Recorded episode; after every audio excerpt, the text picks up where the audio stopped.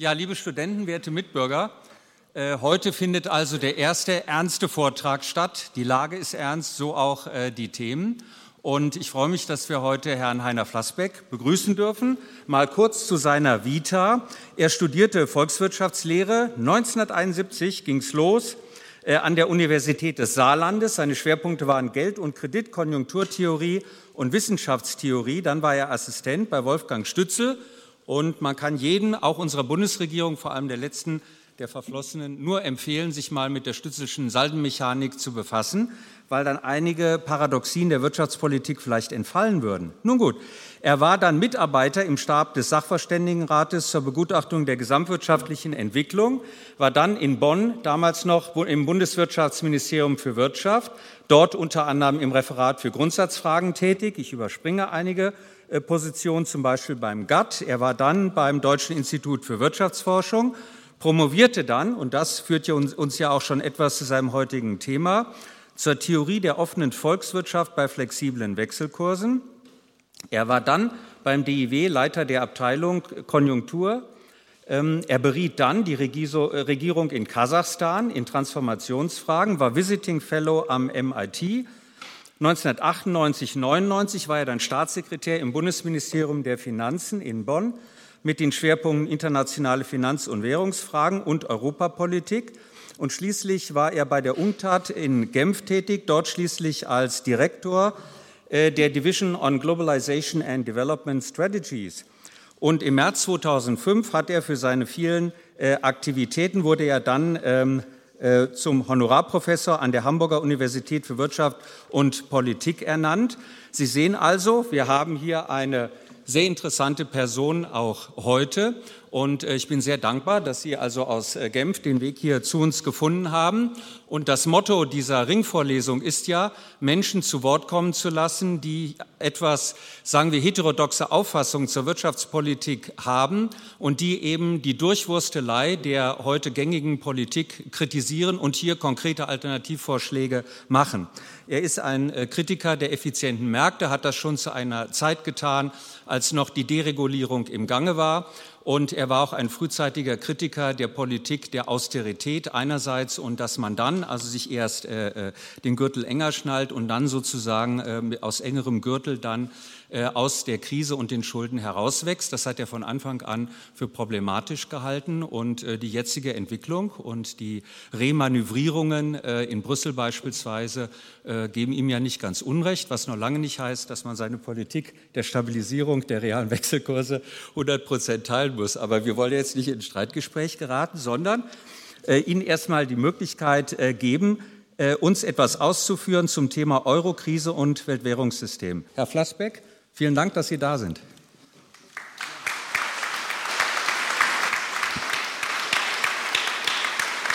Danke. Widersprüche werden die Studenten natürlich keine finden, weil es keine gibt. Das ist ja ganz einfach. Alles andere kann man unter Flassbeck Economics nachlesen, auch ganz einfach. Insofern werde ich heute nicht so sehr eine akademische Vorlesung hier halten, sondern ein bisschen von der Welt erzählen, sozusagen. Diese Ringvorlesung hat in der Tat einen sehr guten Titel. Was geht mich die Krise an? Und das ist auch so mein Thema etwa. Was geht uns das Währungssystem eigentlich an? Was haben wir eigentlich damit zu tun? Weltwährungssystem. Über das Weltwährungssystem will er reden. Das ist ja furchtbar. Was haben wir denn mit dem Weltwährungssystem zu tun? Gar nichts, oder? Wir machen unser Ding und die anderen machen ihr Ding und fertig. So einfach ist das doch. Es gibt doch Parteien, die das jetzt neu als ganz neue Erkenntnis verkaufen. Wir machen alles so, wie wir es für richtig halten und die anderen machen, wie sie es für richtig halten und dann wird alles gut, dann ist alles ganz einfach. Ne? Und dann brauchen wir auch kein Euro und all so ein Quatsch brauchen wir alles nicht mehr, weil jedes Land macht es für sich alleine. Ja, könnten wir doch machen. Warum eigentlich nicht? Warum muss man über sowas reden wie das Weltwährungssystem? Oder warum haben die Europäer sich auf sowas Verrücktes eingelassen wie das europäische Währungssystem? War das irgendwie begründet oder war das nur, manche sagen, das war nur Helmut Kohl, der Dicke aus Oggersheim, der wollte einfach die Geschichte eingehen. Ne? Und dann hat er mal ein Währungssystem gemacht. Ob es was Sinn machte oder nicht, ist völlig egal. Ja, so leicht ist es leider nicht. Wer so urteilt, hat keine Ahnung. Und damit man sich ein Urteil bilden kann, muss man wenigstens ein paar grundlegende Gedanken machen darüber, warum überhaupt Menschen über so etwas nachdenken wie ein Weltwährungssystem. Ich habe hier furchtbar viele Kurven auf meinem Ding, aber ich fürchte, die Hälfte kann ich sowieso nicht sehen. Und der Bildschirm ist relativ klein, hinten ist auch schwer zu erkennen und die Kurven sind zum Teil klein.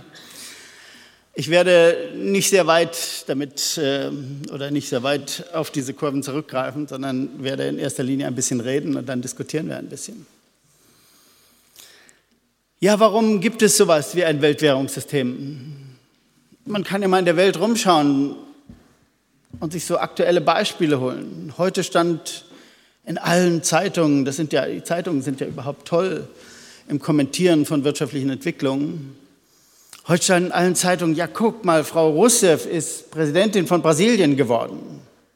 Und was passiert? Der Real fällt. Da sieht man's. Wenn Sozialisten an die Macht kommen, wird's immer schlecht.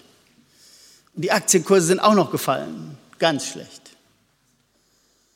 Hm? Oder der Putin, wissen wir alle, ist ein Böser. Kriegen wir jedenfalls jeden Tag erzählt, ist ein ganz Böser. Und was passiert? Schon bestrafen ihn die Märkte. Die Märkte haben ihn schon bestraft. Wir müssen gar nicht viel machen, der Rubel fällt. Da geht es denen aber schlecht, wenn der Rubel fällt. Oder der Real. Real heißt die brasilianische Währung. Da geht es denen aber schlecht, oder? Ja, sehen Sie, von so einfachen Vorurteilen leben wir. Die sind aber in der Tat zu einfach. Ich will jetzt keine lange Geschichte über Russland erzählen, aber eine über Brasilien will ich ganz kurz erzählen. Was in Brasilien passiert? Warum haben die Sozialisten so Probleme mit der Wirtschaftspolitik? Nun, das hat ganz entscheidend mit dem internationalen Währungssystem zu tun oder dem nicht vorhandenen internationalen Währungssystem. Ich mache jetzt mal die eine Kurve an, nur damit man sieht, dass ich fleißig war und gearbeitet habe. Aber nicht um wirklich, die kann man nicht erkennen, das äh, versuchen Sie das gar nicht.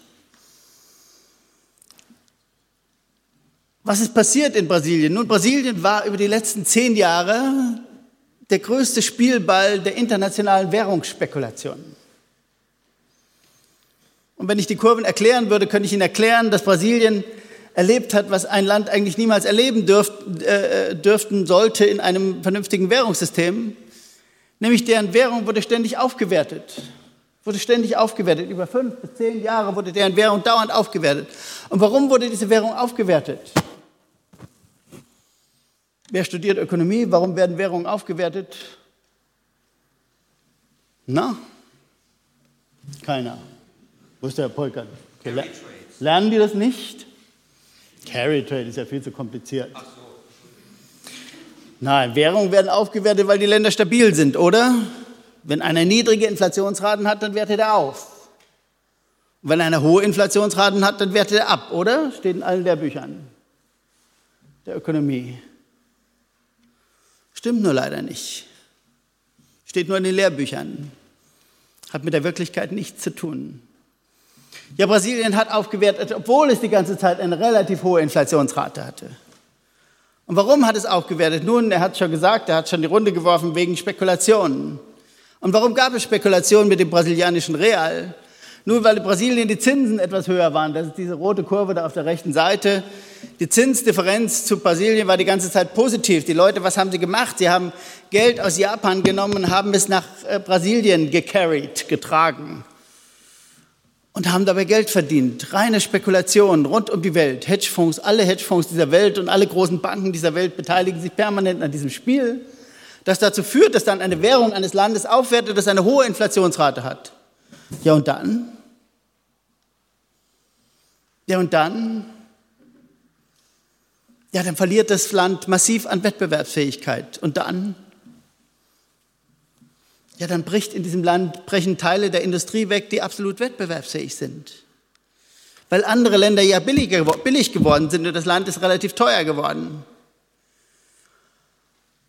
Und dann kann Brasilien eben zum Beispiel nicht so viele Flugzeuge exportieren, wie sie sonst exportieren könnten oder andere Güter, nicht nur Rohstoffe. Brasilien produziert nämlich nicht nur Rohstoffe, sondern produziert sehr viele Güter auch im Hochtechnikbereich. Viele sind schon mit brasilianischen Flugzeugen geflogen. Ne? Embraer ist eine brasilianische Marke. Und was sagt die Welt dazu, dass das passiert mit Brasilien? Dass die Währung dauernd aufgewertet wird, über fünf, sechs, sieben, acht Jahre dauernd aufgewertet wird. Was sagt die Welt dazu? Die Weltwirtschaftspolitik muss sich doch darüber Gedanken machen, oder? Die muss doch sagen, das geht nicht. Ein Land darf doch nicht dauernd an Wettbewerbsfähigkeit verlieren, nur weil ein paar Spekulanten Geld verdienen, oder? Doch, genau das sagt die Welt. Genau das hat die Welt den Brasilianern über zehn Jahre lang jetzt gesagt. Ja, da kann man leider nichts machen. So ist die Welt.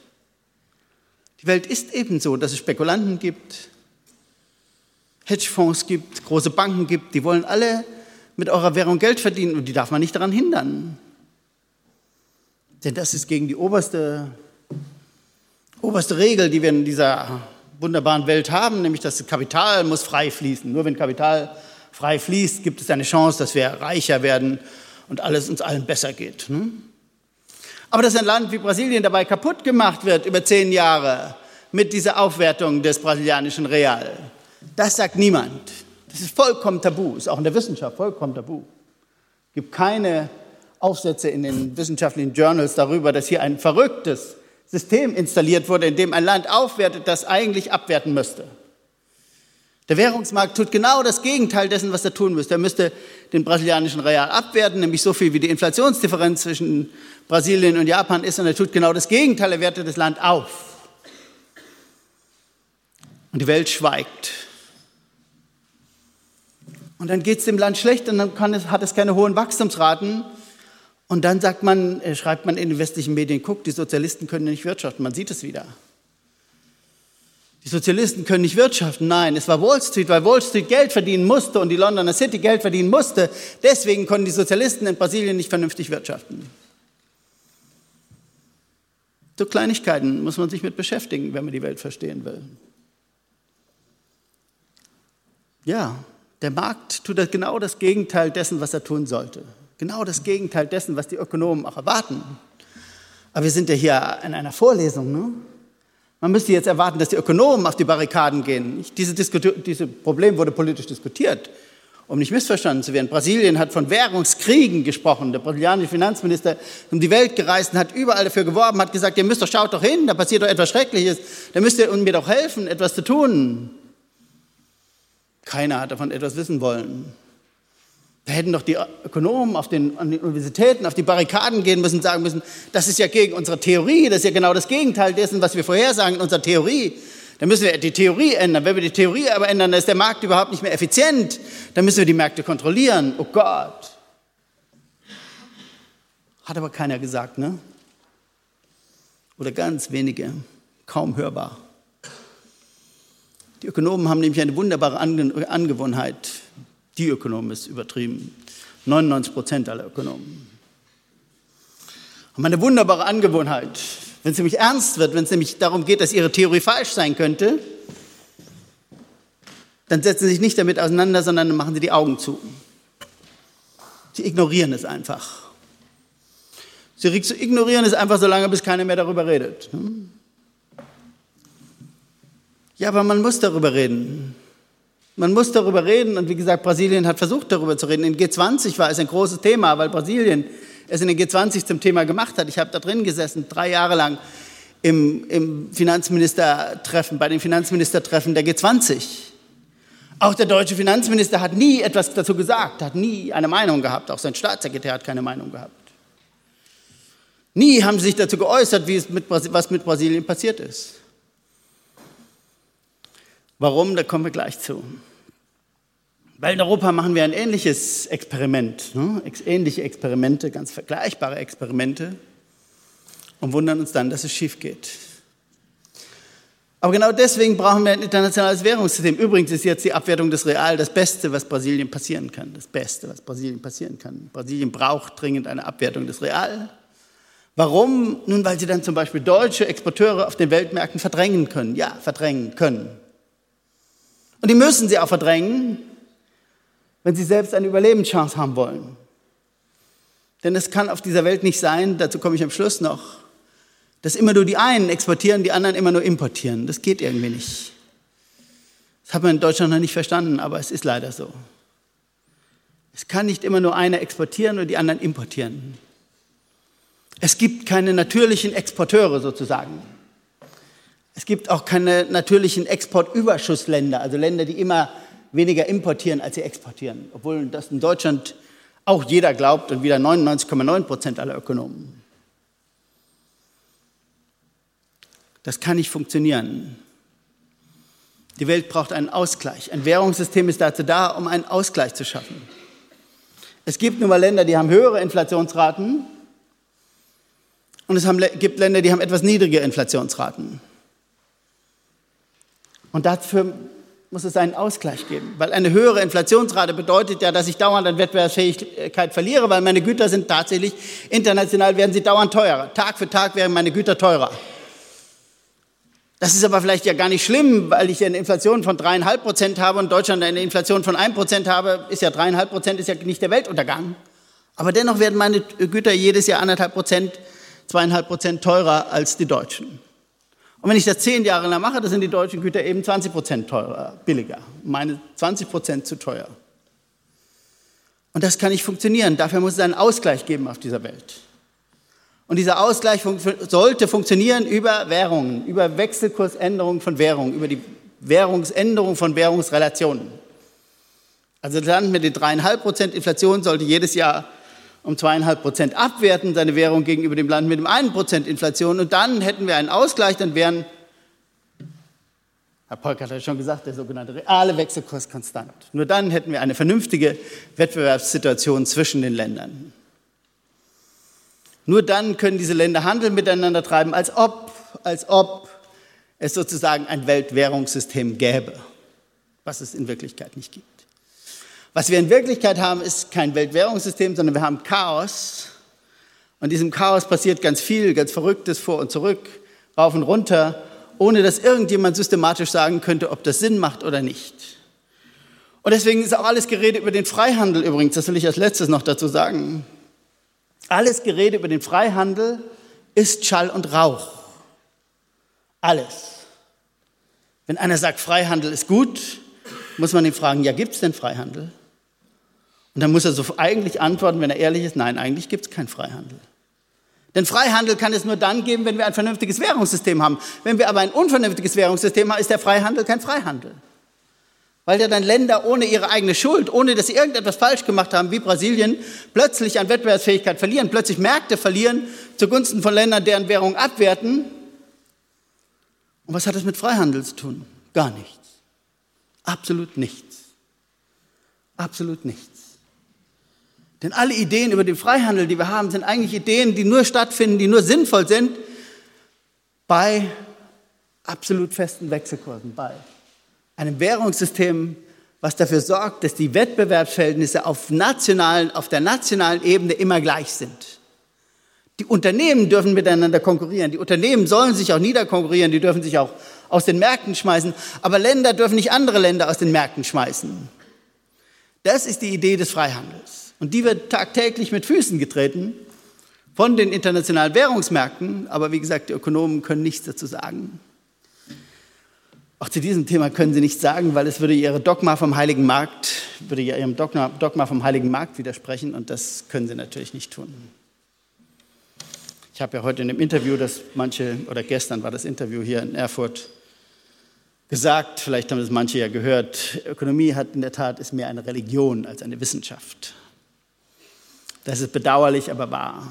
Aber die jungen Studenten, die hier Ökonomie studieren, werden es natürlich besser machen und das alles überwinden, diese religiösen Ansätze und die Ökonomie dann wirklich zu einer Wissenschaft hinführen. Nach mir, sozusagen. Ja, wir brauchen also ein vernünftiges Währungssystem, damit wir überhaupt vernünftigen Handel treiben können. Und Handel finden wir doch alle ungeheuer wichtig. Handel finden wir doch das absolut Entscheidende. Ja, und das haben wir auch in Europa. Warum haben wir Europa so aufgebaut, wie, wie, wie es ist heute? Ja, in erster Linie wegen des Handels. Ja, wir wollten von Anfang an Freihandel haben zwischen den Ländern. Das ist auch überhaupt keine schlechte Idee im Prinzip. Ich Ich bin nicht gegen Freihandel. Wenn die Bedingungen stimmen, unter denen der freie Handel stattfindet, ist das okay. Und Europa wollte man das. Und man hat es dann auch sehr weit vorangetrieben, aber am Ende gab es immer ein kleines Problem. Am Ende gab es immer das Problem, dass Länder wiederum Inflationsdifferenzen hatten. Italien war notorisch zu teuer. Der Italiener hat eben nicht die gleiche Disziplin wie der Deutsche sozusagen. Und hat dann Inflationsraten gehabt von 5, 6, 7 Prozent. Und Deutschland nie mehr als 2 Prozent, was auch nicht stimmt, aber sagen wir mal so. So geht die Pharma. Und dann haben die Italiener natürlich an Wettbewerbsfähigkeit verloren. Und was musste passieren? Alle paar Jahre musste die Lira abgewertet werden. Ne? Musste die Lira abgewertet werden um 20 Prozent etwa so. Das war immer so die Marge. Und dann war alles wieder gut. Das stimmt auch. Dann war es wieder gut. Dann hat Italien seine Wettbewerbsfähigkeit wieder gehabt. Es hat weniger importiert, hat wieder mehr exportiert. Und die Sache war wieder in Ordnung. Aber haben viele gesagt, das muss ja auf Dauer nicht so sein. Wir könnten ja in Europa uns ein bisschen anstrengen, das anders zu machen. Zeig, nee, halt, ich bin schon wieder auf der falschen Seite. Sehr klein hier, so. Wir können das ja ein bisschen anders machen. Oh, das ist meine Grafik auch Englisch zum Teil, aber ist nicht schlimm. Wir können das ja ein bisschen anders machen. Wir können uns ja ein bisschen annähern. Wir können ja alle so werden wie die Deutschen. Wir können ja alle 2% Inflation machen. Dann wäre es doch gut. Dann müssten wir doch diese komischen hätten wir diese Finanzkrisen nicht mehr und müssten diese Wechselkursänderungen nicht mehr machen und die Leute könnten rauf und runter fahren in Europa und West und Ost fahren und können immer die gleiche Währung haben. Wäre doch toll. Ja, und was haben die Länder in Europa gemacht? Sie haben, sind konvergiert. Das sind jetzt, sie sind konvergiert bei den Preisen, bei den Inflationsraten. Das sind jetzt die Lohnstückkosten. Warum sind Lohnstückkosten wichtig? Nun, weil ich bin immer in der falschen Richtung, ich schaffe das heute nicht mehr.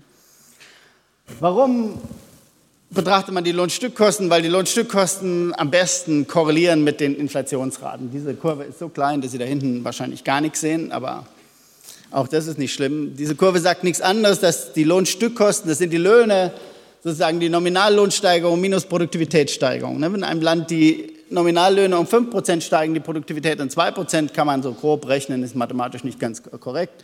5 minus 2, dann steigen die Lohnstückkosten um 3%.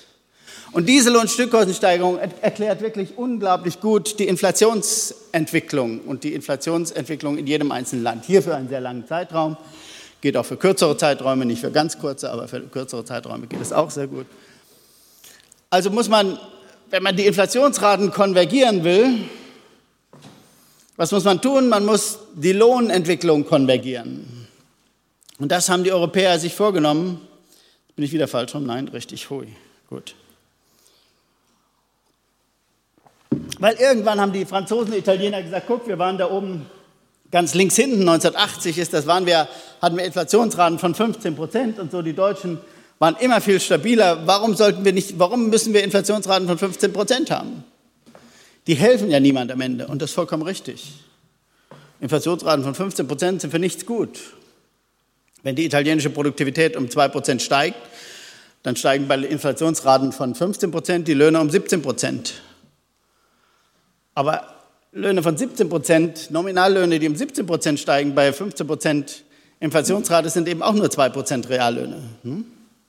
Und dann steigen die Reallöhne um 2 Prozent, die Produktivität steigt um 2 Prozent. Und das ist genau das Gleiche wie in einem Land, wo die Inflation äh, nur um 2 Prozent steigt und äh, die Löhne um 4 Prozent steigen. Das ist nämlich genau das Gleiche dann.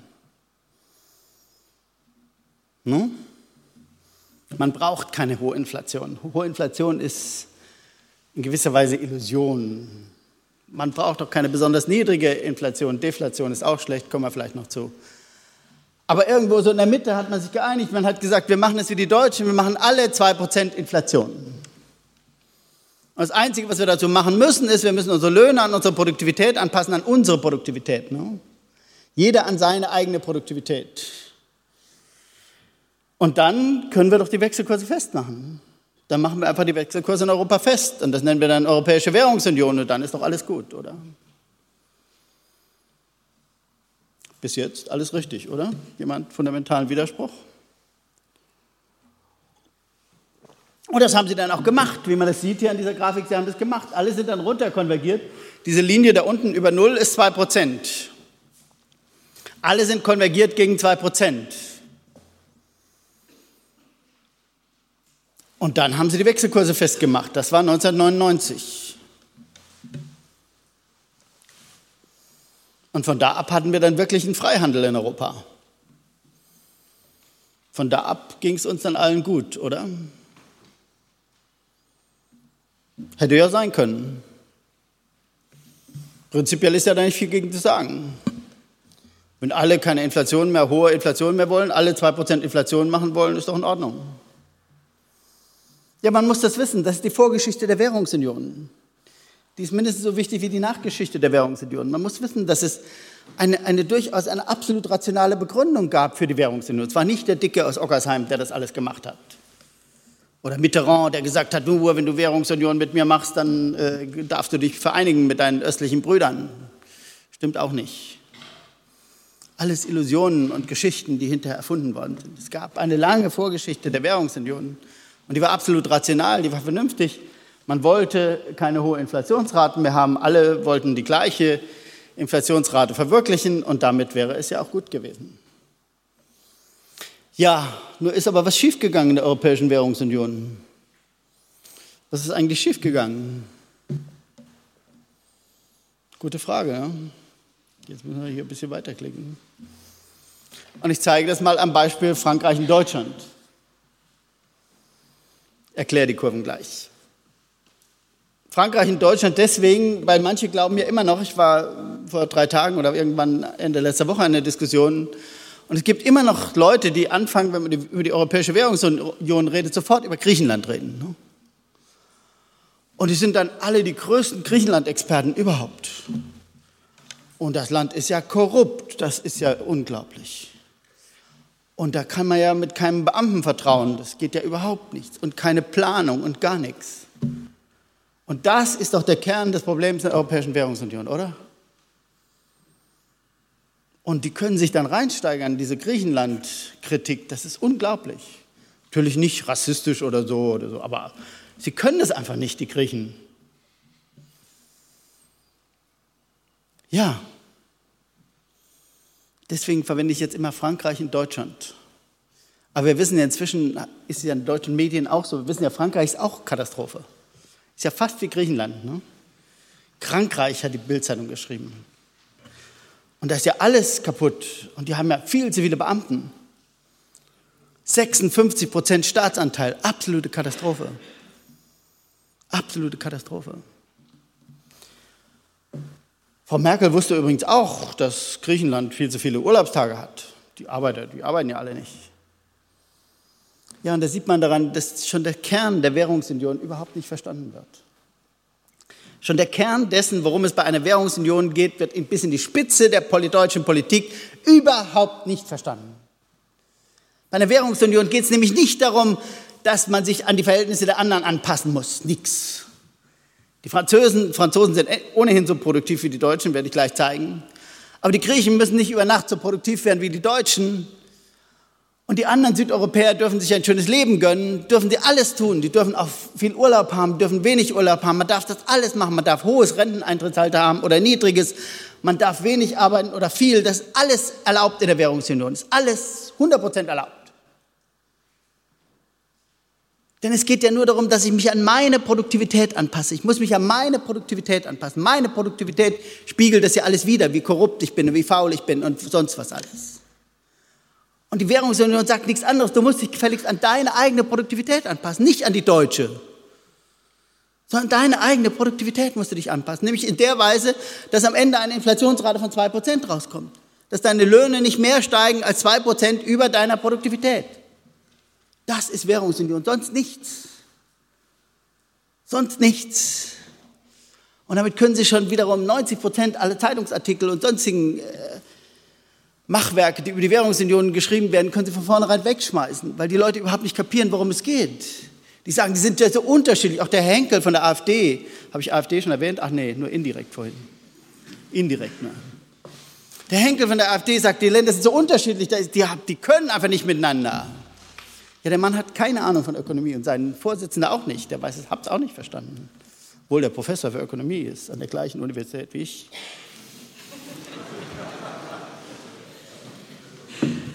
Aber der hat überhaupt nicht verstanden, worum es geht. Deswegen Deutschland, Frankreich. Wir sehen ja jetzt, es geht um Deutschland und Frankreich. Es geht nicht um Griechenland. Griechenland ist vollkommen unwichtig. Spielt überhaupt keine Rolle. Und jetzt zeige ich Ihnen die Anpassung, wie die gelaufen ist über die Jahre, wie die Länder sich an ihre Produktivität angepasst haben, ne? an ihre eigene Produktivität. Wie Frankreich und Deutschland sich angepasst haben. Und das ist die französische Anpassung. Das Blaue sind die Nominallöhne. Die Nominallöhne sind also ziemlich stark gestiegen, von 100 auf 150, von 1999 bis heute. Und die Produktivität ist von 100 auf 115 gestiegen. Na, das konnte ja nicht gut gehen, ne? Und jetzt schauen wir uns mal Deutschland an, wie Deutschland das gemacht hat. Oh. Oh. Komischerweise ist die Produktivität in Deutschland ganz genauso stark gestiegen wie in Frankreich, ne? Von wegen hoher Staatsanteil. Ja, die Produktivität, die alles misst, was die Effizienz der ganzen Volkswirtschaft wiedergibt, ist in Frankreich ganz genauso stark gestiegen wie in Deutschland. Nur das Einzige, was in Deutschland nicht gestiegen sind, sind die Nominallöhne. Die Nominallöhne. Was sollten wir denn machen in Europa?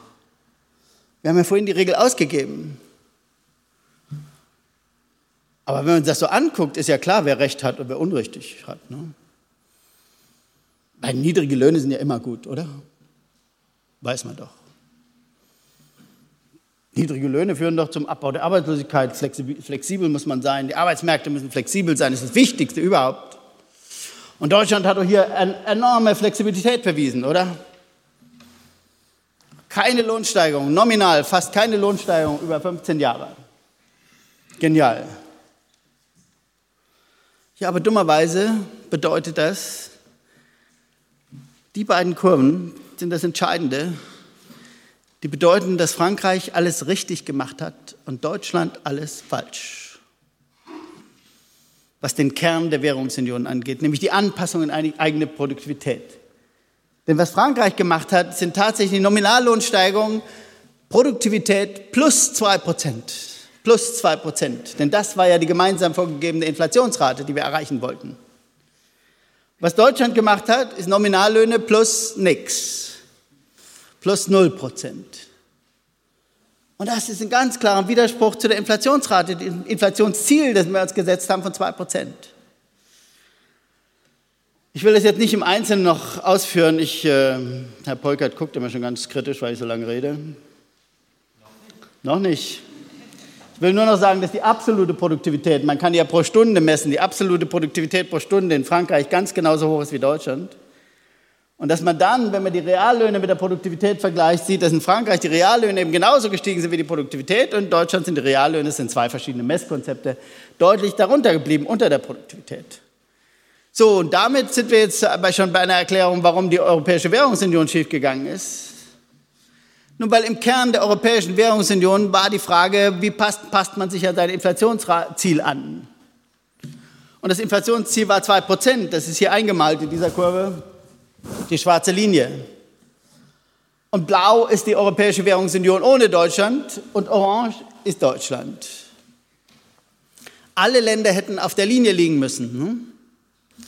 Wenn sie sich gehalten hätten an die Vorgabe, die wir uns gemeinsam gegeben haben, hätten alle genau auf dieser schwarzen Linie liegen müssen.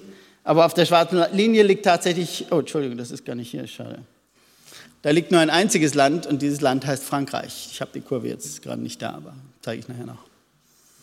Auf der schwarzen Linie liegt genau Frankreich, Italien und Griechenland haben tatsächlich überschossen, sind über das Ziel hinausgegangen. Die Nominallöhne sind zu stark gestiegen im Vergleich zu ihrer eigenen Produktivität. Aber ein Land hat unterschossen, ein Land hat unter seinen Verhältnissen gelebt und dieses Land heißt Deutschland.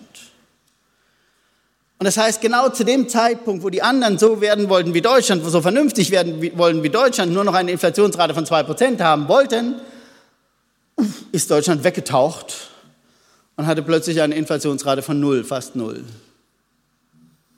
Das konnten die anderen aber nicht wissen. Ne? Manche sagen jetzt, der große Ökonom Schröder sagt das, oder hat es immer gesagt, jetzt sagt er nicht mehr so viel. Großer Ökonom Schröder hat immer gesagt, ja, wir mussten das doch machen wegen der Chinesen. Die Chinesen haben uns doch bedroht und bedrängt. Und da konnten wir doch nicht jedes Jahr 2% Preissteigerung machen. Ist doch ein gutes Argument, oder? Hätte man ja sagen können, ne? Hätte ja 1999 99 der Schröder hinstellen können, hätte sagen sollen, 2% Inflationsziel ist zu viel. wegen der Chinesen. Hat er nur nicht gesagt. Ne? Ich war dabei, ich war in der Regierung am Anfang der ersten sechs Monate jedenfalls. Er hat es nicht gesagt. Niemand hat es gesagt in Brüssel. Niemand hat in Brüssel gesagt, dass von nun an Deutschland gar nicht mehr 2% Inflation machen will, sondern viel weniger. Niemand hat es gesagt. Aber selbst wenn man es gemacht hätte, wäre es dumm gewesen, weil die Chinesen haben einen Wechselkurs. Ne?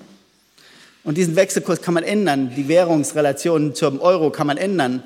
Wenn man dauernd versucht, gegen ein anderes Land äh, sich unterzubewerten, sozusagen, indem man die Löhne nicht erhöht, dann normalerweise sollte dann passieren, es passiert eben nicht immer, weil der Devisenmarkt nicht funktioniert, aber normalerweise sollte dann die eigene Währung aufwerten. Ne? Und dann wäre dieser Vorteil schnell wieder weg. Also es gibt kein systematisches Mittel, mit dem man sozusagen Kampf der Nationen machen kann. Ne? Der Henkel ist ja der große Kämpfer der Nationen gewesen. Wettkampf der Nationen. Die eine Nation äh, unterbietet die andere systematisch bei Steuern, Löhnen und sonst wo und gewinnt dann für immer auf den Märkten dieser Welt. Ne? Das ist eben ein grandioser Irrtum. Es ist ein ganz fürchterlicher, ein fataler Irrtum. Ich komme dazu noch gleich, wenn ich noch darf. Ich will nicht viel mehr zeigen als das, weil alles andere führt zu weit. Was ist die Folge von all dem? Was passiert, wenn man das tut? Nun, ich springe jetzt mal ein paar Kurven. Was passiert ist, da ist jetzt übrigens auch Frankreich, die Kurve genau auf der grünen Kurve, jetzt ist die Inflations, das Inflationsziel grün, die Kurve, die genau darauf liegt, ist äh, Frankreich. Was passiert, wenn man eine solche Entwicklung hat. Man kann ja diese Kurven so lesen, dass man sagt, 1999 haben im Durchschnitt etwa alle Güter in der Europäischen Währungsunion etwa 100 Euro. Wenn die 100 Euro gekostet hätten im Durchschnitt, dann kosten diese Güter jetzt in, äh, was haben wir hier, in Italien kosten diese Güter 100, fast 140 Euro. In Frankreich kosten sie 130 Euro, obwohl Frankreich alles richtig gemacht hat. In Deutschland kosten die Güter nur 110 Euro. Ja, und wozu führt das? Nun, das führt dazu natürlich, dass auch die Griechen und die Franzosen Italiener anfangen, deutsche Güter zu kaufen. Nun sagt man, ja, die haben das doch freiwillig getan. Ja, natürlich haben sie das freiwillig getan. Wenn aber jemand 1999 allen, jedem einzelnen Italiener und jedem einzelnen Franzosen gesagt hätte, wenn du jetzt deutsche Güter kaufst, dann wirst du in zehn Jahren ganz schön Schwierigkeiten sein, hätten sie es vielleicht nicht getan. Aber niemand weiß am Anfang, was passiert, wenn eine solche Entwicklung sich aufschaukelt. Und sie schaukelt sich ja eben ganz allmählich auf. Und daraus gibt es jetzt, deswegen haben wir jetzt eine Lücke in der Währungsunion, eine Lücke in der Wettbewerbsfähigkeit in der Währungsunion von 20, 25 Prozent. Nur haben wir leider keine Währung mehr. Die Italiener haben keine Lira mehr, die sie abwerten können, damit alles wieder in Ordnung kommt. Und jetzt sind wir schon schnell am Ende. Jetzt sagt äh, Frau Merkel, ja, ist ja ganz einfach. Die anderen müssen alle so werden wie Deutschland. Warum eigentlich? Sind Sie schon diese einfache Frage stellt in Deutschland niemand. Warum eigentlich? Es macht doch gar keinen Sinn, dass die anderen werden wie Deutschland. Deutschland muss werden wie die anderen. Gleichzeitig kämpft die Europäische Zentralbank kämpft gegen Deflationen. Ja, warum kämpft denn die Europäische Zentralbank gegen Deflationen? Ja, weil, uns, weil Deutschland sich vorneweg nicht an das Inflationsziel von 2% gehalten hat und weil Deutschland jetzt den anderen sagt, sie müssen alle werden wie Deutschland. Man sieht, einige versuchen es schon. Südeuropa versucht es schon. Südeuropa, das ist hier die blaue Linie, ohne Italien, hat sich schon massiv angepasst nach unten. Die haben die Löhne schon gesenkt um 20, 30 Prozent. Griechenland ist der größte Lohnsenker der Welt in den letzten 80 Jahren. Es hat seine Löhne um 30 Prozent gesenkt. Wenn das keine Arbeitsmarktflexibilität ist. Nur was war das Ergebnis dummerweise? Was war das Ergebnis? Dieser Lohnsenkungsaktion. Ne? Dieses bisschen Lohnsenkung, was ja noch immer noch nicht auf den deutschen Pfad geführt hat. Ne? Die müssen jetzt diese Lohnsenkung noch zweimal wiederholen, damit sie überhaupt auf den deutschen Pfad kommen. Aber eigentlich müssen sie unter den deutschen Pfad, sie müssen da unter die orangene Linie, damit sie etwas zurückgewinnen können von den Marktanteilen, die sie in den letzten 20 Jahren verloren haben. Die müssen da drunter, die müssen die Löhne also nochmal um 50, 60 Prozent senken. Nur dummerweise ist dazwischen schon was passiert. Das mit der Lohnsenkung war nicht so einfach. Sie haben es durchgesetzt, aber was ist passiert? Weiß ja gute, jeder gute Ökonom, ne? was passiert, wenn man die Löhne senkt? Sind ja auch real gesenkt worden. Wo sind die Studenten? Dann verschwindet doch die Arbeitslosigkeit. Ne? Ist doch klar, oder? Spanien, Portugal und Griechenland haben ja schon deswegen keine Arbeitslosigkeit mehr, weil sie Löhne so schön gesenkt haben. Ja. Und schon wieder müssten die Ökonomen auf die Barrikaden gehen, müssen sagen, ja, was ist denn da los, was ist da passiert, wie kann man die Löhne um 30 Prozent senken und die Arbeitslosigkeit steigt auf das Doppelte oder das Dreifache. Und wo sind die Ökonomen, die aufschreien? Die machen wieder die Augen zu. Ist ja so unangenehm. Ja, diese Länder haben die Löhne gesenkt und die Arbeitslosigkeit ist gestiegen. Nicht gefallen, sondern gestiegen. Genau das Gegenteil dessen, was die ökonomische Theorie, die neoklassische ökonomische Theorie vorhersagt. Ja, warum, warum ist das so? Auch jeder, jeder Mensch kann es sofort nachvollziehen, warum das so ist. Warum ist das so? Wenn alle ihre Löhne, BAföGs oder was sie sonst haben, Renten, morgen um 20 Prozent gekürzt wird, ja, was machen wir denn dann alle? Wir fragen übermorgen 20 Prozent weniger Güter nach. Was denn sonst? Und wenn wir 20 Prozent weniger Güter nachfragen und die Binnennachfrage das Wichtigste ist in diesen Ländern, ist die Binnennachfrage viel wichtiger als der Export, ja, dann bricht die Wirtschaft zusammen, dann brechen unsere eigenen Arbeitsplätze weg, weil wir weniger Güter nachfragen. Das kommt ja in der ökonomischen Theorie nicht vor, weil da sind ja die Märkte getrennt. Ne? Da gibt es den Arbeitsmarkt und da gibt es den Gütermarkt. Die haben nichts miteinander zu tun. Weil der Arbeitsmarkt ja funktioniert wie ein Kartoffelmarkt. Ne? Er funktioniert eben nicht wie ein Kartoffelmarkt, denn Kartoffeln kaufen keine anderen Güter. Aber die Arbeiter müssen die Güter kaufen, die sie selbst produzieren. Die Kartoffeln kaufen nichts. Die Arbeiter müssen die Güter kaufen, die sie selbst produzieren. Und wenn sie nicht das Geld dazu haben, um diese Güter zu kaufen, die sie selbst produziert haben, dann bricht die Wirtschaft zusammen und ihre eigenen Arbeitsplätze sind weg. Und genau das ist in Südeuropa passiert. Gegen jede herrschende Theorie. Selbst der Internationale Währungsfonds, das ist die tollste Geschichte, ist aber auch nirgendwo aufgetaucht, weil es ja so peinlich. Der Internationale Währungsfonds hat gesagt, da ist was schiefgegangen. Die sind die Einzigen, die wenigstens intellektuell so ehrlich waren gesagt haben, da ist was schiefgegangen. Die Löhne sind gesunken in Spanien und die Arbeitslosigkeit ist gestiegen.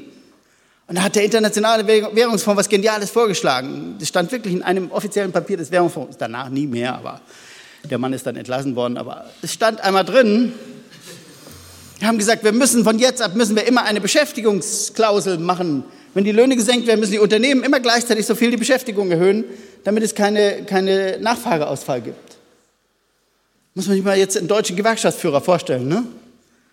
Der sagt bei den nächsten Tarifverhandlungen, hier, ihr Arbeitgeber, da schreibt ihr genau rein, wie viel, äh, wenn wir auf Löhne verzichten, wie viel mehr ihr die Beschäftigung erhöht. Und zwar jeder Einzelne. Und dann schreibt ihr das jedem einzelnen Betrieb vor, du hast um 3%, du 1%, du 8% die Beschäftigung zu erhöhen. Ja, jeder, jeder Gewerkschaftsführer, der sowas auch nur andenken würde, würde als, als schrecklicher Sozialist gebrandmarkt, der nicht mehr alle Tassen im Schrank hat. Aber der Internationale Währungsfonds in einer hellen Sekunde hat es, hat es bemerkt. Ja, es war Katastrophe. Diese Anpassung nach unten, diese blaue Anpassung nach unten war eine Katastrophe. Aber wir haben es ja nicht zur Kenntnis nehmen wollen. Warum? Deswegen, was sagen wir jetzt? Was soll jetzt passieren in dieser Währungsunion? Man sieht ja, was passiert ist, was bisher passiert ist. Zwei Länder haben noch gar nichts gemacht. Zwei Länder haben noch gar nichts gemacht. Italien und Frankreich sind immer noch schön auf dem Pfad, wo sie die ganze Zeit waren. Und Deutschland ist auf dem gleichen Pfad, die sind genau parallel. Und Parallelen treffen sich nicht einmal in der Unendlichkeit. Ne? Das heißt, Frankreich und Italien haben immer noch die gleiche Wettbewerbslücke zu Deutschland, die sie am Anfang der Krise hatten, 2008, 2009. Und was sagen wir jetzt? Was sagt Frau Merkel diesen Ländern? Was sagen wir alle? Herr Schäuble jeden Tag, Herr Gabriel sagt es auch. Strukturreformen müssen die machen. Hm? Arbeitsmärkte flexibilisieren, was nichts anderes heißt als Löhne senken. Löhne kürzen, absolut. Wenn die aber das Gleiche tun, wir aber das Gleiche tun wie Südeuropa, dann kriegen die auch Arbeitslosigkeit. Dann haben wir in ganz Europa 20 Prozent Arbeitslosigkeit. Und jetzt muss er nur noch einen ganz kleinen Schritt weitergehen, damit man weiß, was daraus folgt. Ich lebe in Frankreich seit zwölf Jahren, ich kann Ihnen sagen, was daraus folgt. Wenn Frankreich in zwei Jahren auch nur einen Versuch gemacht hat, in Richtung Südeuropa die Löhne zu senken und Arbeitslosigkeit von 11 äh, oder 12 auf 15 Prozent oder 20 Prozent gestiegen ist, Ja, dann wird Frankreich 2017 eine Präsidentin haben. Ne?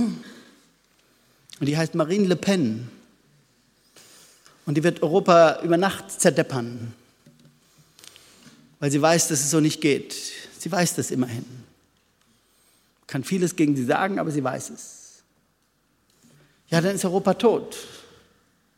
Und dann können Sie sich vorstellen, was passiert, wenn dann wirklich Länder aussteigen. Was tun denn Länder, die aussteigen aus der Währungsunion? Nun, die tun genau das, was notwendig ist, nämlich die senken ihre Löhne. Und wie senkt man seine Löhne, ohne seine Löhne zu senken? Nun, man führt eine eigene Währung ein und wertet sie ab. Hm? Ganz einfach.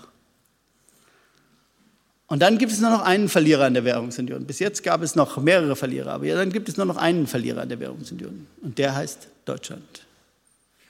Dann ist nämlich dieser schöne Vorsprung, den Deutschland sich herausgearbeitet hat durch Gürtel-Engerschnallen, er hat ja vorhin das Gürtel-Engerschnallen erwähnt, der ist dann über Nacht futsch und verwandelt sich in einen Nachteil, weil die Länder werden natürlich so viel abwerten, dass sie weit unter die orangene Linie rutschen und billiger werden als Deutschland. Und dann kann man in Deutschland über Nacht Millionen Arbeitsplätze abschreiben. Die sind verschwunden, die sind weg über Nacht quasi. Und dann geht es wie immer in der Geschichte, dass derjenige, der unvernünftig ist, der, der Gläubiger und Überschussland ist, der der Superexporteur ist, der wird am Ende verlieren. Es gibt eine einfache Regel aus allen Finanzkrisen der Geschichte, die heißt, verlieren tut am Ende der Gewinner, der scheinbar Gewinner. Der, der scheinbar gewinnt, verliert am Ende. Warum? Weil der eigentlich der Verlierer war, der muss sich wieder aus seiner Lage berappeln und er kann sich nur berappeln, indem er massiv abwertet, indem er seine Währung abwertet und dafür sorgt, dass er eben keine Schulden mehr im Ausland macht, sondern eine, eine Umkehrung der Verhältnisse schafft, nämlich dass er Kapital exportieren kann, dass er Gläubiger wird und nicht mehr Schuldner ist. Und nun verwende ich noch zwei Minuten, wenn ich darf, dann habe ich meine Zeit wirklich massiv überzogen. Entschuldigung. Aber bisher haben noch alle zugehört, das ging also noch. Ne? Um mir noch das Letzte und Wichtigste zu zeigen. Den Elefanten im Porzellanladen. Ja, diese Schuldenproblematik. Deutschland hat also Überschüsse aufgebaut, riesige Überschüsse, hat mehr exportiert als importiert, aber die sind ja nicht bezahlt worden. Das ist alles auf Schulden gegangen, auf Pump. Ne? Frau Merkel sagt ja immer, wir dürfen kein Wachstum, wir wollen kein Wachstum auf Pump. Nein, sie vergisst zu sagen, wir wollen Wachstum auf Pump, aber nur Pump bei den anderen. Hm? Wir machen dieses Jahr ein Mini-Wachstum von 0,9 Prozent oder so irgendwas, aber 200 Milliarden Schulden müssen die anderen machen, damit Deutschland überhaupt 0,9 Prozent wachsen kann.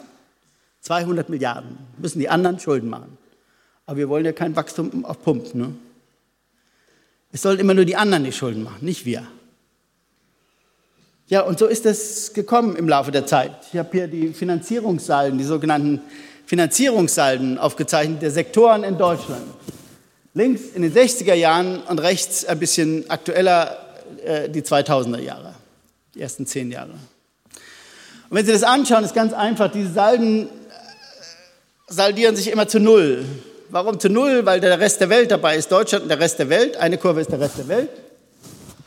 Und wenn man die ganze Welt betrachtet, gibt es dann Schulden oder, oder Forderungen? Nein. Die Nettoschulden der Welt oder der Gesamtgeldvermögen der Welt ist immer genau gleich Null, weil die Welt ja niemand hat, gegen den sie noch Forderungen aufbauen kann. Ne? Jeder, der in der Welt eine Forderung hat, dem steht ein Schuldner gegenüber. Das ist nun mal so, das ist Buchhaltung. Es gibt keine Nettoschulden der Welt. So, und wenn man diese Salden betrachtet, dann ist es ganz einfach, dann sieht man die 60er Jahre links, die 60er Jahre, da hatte Deutschland eine normale Marktwirtschaft, nämlich die privaten Haushalte haben gespart, das tun sie heute auch noch. Der Staat und das Ausland waren irgendwo in der Mitte, haben weder groß Schulden gemacht noch, äh, noch gespart. Und wer hat die Schulden gemacht in Deutschland? Nun, das war nur ein einziger Sektor, das waren nämlich die Unternehmen. Das nenne ich eine normale Marktwirtschaft. Was wir heute haben, ist eine vollkommen pervertierte Marktwirtschaft, das rechts. Die Haushalte sparen immer noch, aber jetzt sparen auch die Unternehmen. Die deutschen Unternehmen sind Sparer inzwischen. Per Saldo tragen die Geld zur Bank. Die haben zu viel Geld, die wissen nicht, was sie damit machen, sondern sie tragen es zur Bank. Und nun inzwischen ist auch der Staat Sparer geworden. Wir haben ja nächstes Jahr die schwarze Null sogar im Bundeshaushalt, aber insgesamt ist der Staat schon Sparer, auch in diesem Jahr. Das zeige ich gleich nochmal. Und damit sind alle in Deutschland sparen. Nur wo sind die Schuldner? Damit die Ersparnisse Ersparnisse sind, braucht man Schuldner. Denn wenn das Zeug auf der Bank liegt und niemand holt es von der Bank, dann ist das Zeug weg. Ja, niemand, jemand muss es da nehmen, muss es investieren, muss etwas mit den Ersparnissen machen. Und auf den Casinos dieser Welt kann man es zwar auch investieren, aber es bringt keine Erträge, weil Casinos erbringen keine äh, Erträge. Also muss man es investieren in irgendwelche Sachanlagen oder sonstige Dinge, die Erträge bringen, auf Dauer, und zwar Nettoerträge. Geh nicht, der eine gewinnt, der andere verliert, nicht Nullsummspiele, sondern einer muss etwas tun, das für die Gesellschaft insgesamt etwas erbringt. Sonst gibt es keinen Zins und sonst gibt es keine Ersparnisse. Ja, und wo sitzt der Schuldner für Deutschland? Alle Schuldner sitzen jetzt nur noch im Ausland. Wenn man sich die absoluten Zahlen anschaut, für die letzten Jahre jetzt ganz aktuell, ist es umso schlimmer. Dann sieht man, Deutschland spart in der Größenordnung von über 150, 170, 180 Milliarden Euro jedes Jahr. Jedes Neuersparnisse jedes Jahr in Deutschland sind 170, 180 Milliarden Euro. Neuersparnisse. Ne? Die kommen immer noch dazu auf den Riesenberg von Ersparnissen, den es schon gibt. Und für diese Neuersparnisse muss es neue Schulden geben, sonst sind diese Ersparnisse futsch. Und alle Neuschulden, die Deutschland, äh, den deutschen Ersparnissen gegenüberstehen, sind im Ausland. Sind alle im Ausland. Jetzt sagen wir aber die anderen Länder, sie sollen ja so werden wie Deutschland. Ne? Alle sollen ja so gut werden wie Deutschland. Deutschland ist ja super. Alle sollen so werden wie wir. Also müssen die auch, die, die blaue Linie muss nach oben, der blaue Balken muss nach oben. Die müssen auch über Null. Nur wer macht dann die Schulden? Ja, das geht nicht. Wir sagen den anderen Ländern, sie sollen Schulden zurückzahlen. Ja, wenn sie Schulden zurückzahlen, dann müssen sie über Null, dann müssen sie sparen sozusagen. Dann müssen sie ja weniger ausgeben, als sie einnehmen. Das nennt man dann Sparen. Und dann können sie etwas zurückzahlen. Sonst geht das nicht, logischerweise. So. Aber wenn alle das tun, dann muss es irgendwo einen Schuldner geben, sonst bricht die Weltwirtschaft zusammen in ganz kurzer Zeit. In einem Monat, zwei Monaten, drei Monaten kann man sich aussuchen, ganz schnell. Ja, wer macht die Schulden? Das ist die einfache Frage, die sich Deutschland jeden Tag, alle fünf Minuten stellen müsste. Wer macht die Schulden? Aber wir haben ja Schuldenbremse in die Verfassung geschrieben, genial. Thüringen sicher auch. Und in dem, habe ich nicht, irgendjemand hat mir eine Mail geschickt, auch in dem neuen Abkommen der Thüringer progressiven Regierung steht drin, nichts an den Schulden rühren, das ist tabu. Ja, wer macht die Schulden? Die Ausländer sind jetzt alle pleite, die wollen keine Schulden mehr machen, die können keine Schulden mehr machen, weil sie nicht mehr glaubwürdig sind als Schuldner. Die Europäische Zentralbank und die anderen Zentralbanken der Welt, ja, was machen die eigentlich? Die machen die Zinsen auf Null, ja, warum? Sind die bekloppt oder was? Nein, die senken die Zinsen auf Null, weil sie Schuldner suchen. Sie suchen verzweifelt Schuldner in dieser Welt. Auf der ganzen Welt gibt es zu wenige Schuldner. Ja, sonst wären die Zinsen nicht null. Doch vollkommen klar. Da gibt es ja noch Marktwirtschaft. Am Kapitalmarkt gibt es Marktwirtschaft. Wenn die Zentralbanken nicht vollkommen verrückt sind, dann äh, bedeutet ein Zins von null, dass es keine Schuldner gibt. Ersparnisse gibt es unendlich viele, das sehen wir ja, aber es gibt keine Schuldner. Und in genau der Situation, wo es keine Schuldner gibt, sind die Deutschen stolz auf ihre schwarze Null im Staatshaushalt. Genial. Doch genial. Es geht nur nicht. Hm? Wir verlangen von den anderen Ländern etwas, was vollkommen, was objektiv unmöglich ist. Wir verlangen, dass sie Schulden zurückzahlen, während wir selbst nicht bereit sind, Schulden zu machen. Das geht nicht auf dieser Welt. Das ist absolut gegen die Logik. Und wenn sie etwas verlangen, was so absolut gegen die Logik ist, was wird dann passieren? Nun, dann passiert das, was immer passiert, dann explodiert irgendetwas. Weil man kann nicht gegen die Logik arbeiten. Man kann nicht dauernd gegen die Logik arbeiten. Das geht nicht.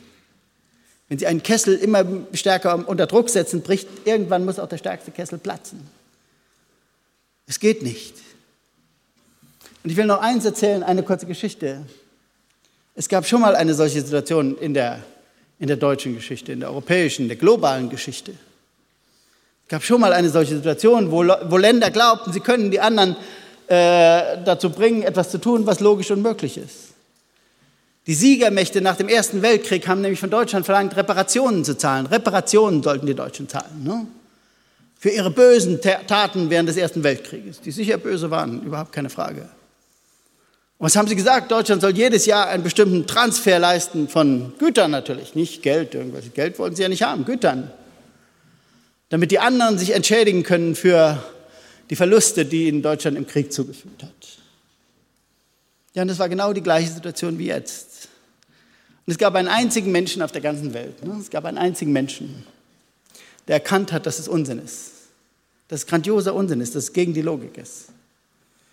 Den Namen haben Sie schon gehört, aber das ist ja in Deutschland verpönt. Das ist ja ganz schlimmer. Ja, der heißt John Maynard Keynes. Ne? Lange bevor der alle seine anderen Ideen hatte, mit denen er später berühmt wurde, wusste der, dass es vollkommen falsch ist, dass man Deutschland von Deutschland Reparationen verlangt. Weil er hat gesagt, ihr, die anderen verlangen von Deutschland, dass es Leistungsbilanzüberschüsse macht. Denn nur wenn es Leistungsbilanzüberschüsse macht, also mehr exportiert als importiert, kann es ja einen Realtransfer leisten an die anderen Länder. Aber gleichzeitig wollen die anderen ja gar nicht, dass Deutschland Leistungsbilanzüberschüsse macht, denn sie wollen ja gern in der Gläubigerposition werden und nicht Schuldner von Deutschland oder Transferempfänger von Deutschland. Und genauso ist es heute. Frau Merkel sagt, die anderen sollen so werden wie Deutschland, aber Deutschland will sich nicht ändern. Und das ist unmöglich.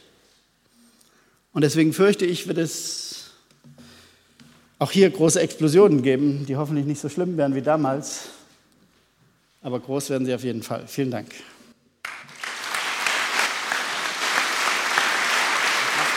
Können wir die Präsentation haben? Bevor es gleich zur Fragerunde geht, äh, wenn euch die Bilder auch zu klein waren, ihr könnt die ab morgen in dem Metakuhn-Raum mit dem Namen Ringvorlesung abrufen. Äh, das Passwort ist Krise mit Groß K. Ja, vielen Dank. Wir kommen zur Diskussion. Ähm, das Mikrofon hat jemand versteckt, ich verrate nicht wer. Ähm, das heißt, ich bitte diejenigen, die eine Frage stellen wollen, hier vorzukommen. Wir können auch so eine kleine Schlange äh, dann bilden. Ähm, ich, ich stelle einfach mal, bevor jemand vorkommt, die erste Frage. Was bedeutet das denn für die momentane Situation? Das heißt, treffen Sie sich da mit Herrn Lucke, dass temporäre Austritte, Parallelwährungen jetzt äh, stattfinden sollen, dauerhaft oder? Nein, ich treffe mich überhaupt nie, nirgendwo und nirgends mit Herrn Lucke. Aber Nein, Herr Lucke hat ja ein völlig verqueres Weltbild. Er, er, er sagt ja, die anderen haben alles falsch gemacht. Das ist ja durch nichts zu begründen. Nein, was passieren wird, solche Prozesse vollziehen sich ja nicht rational mehr dann irgendwann. Machen wir uns nichts vor, es gibt, wird keine Konferenz gehen, keine europäische Konferenz, wo man sagt, äh, jetzt beschließen wir die Währungsunion zu modifizieren oder anders zu machen, sodass alle wieder leben können. Das hätte man längst machen können. Das hätte man unmittelbar nach dem Ende, äh, äh nach Beginn der Krise machen können, 2008, 2009.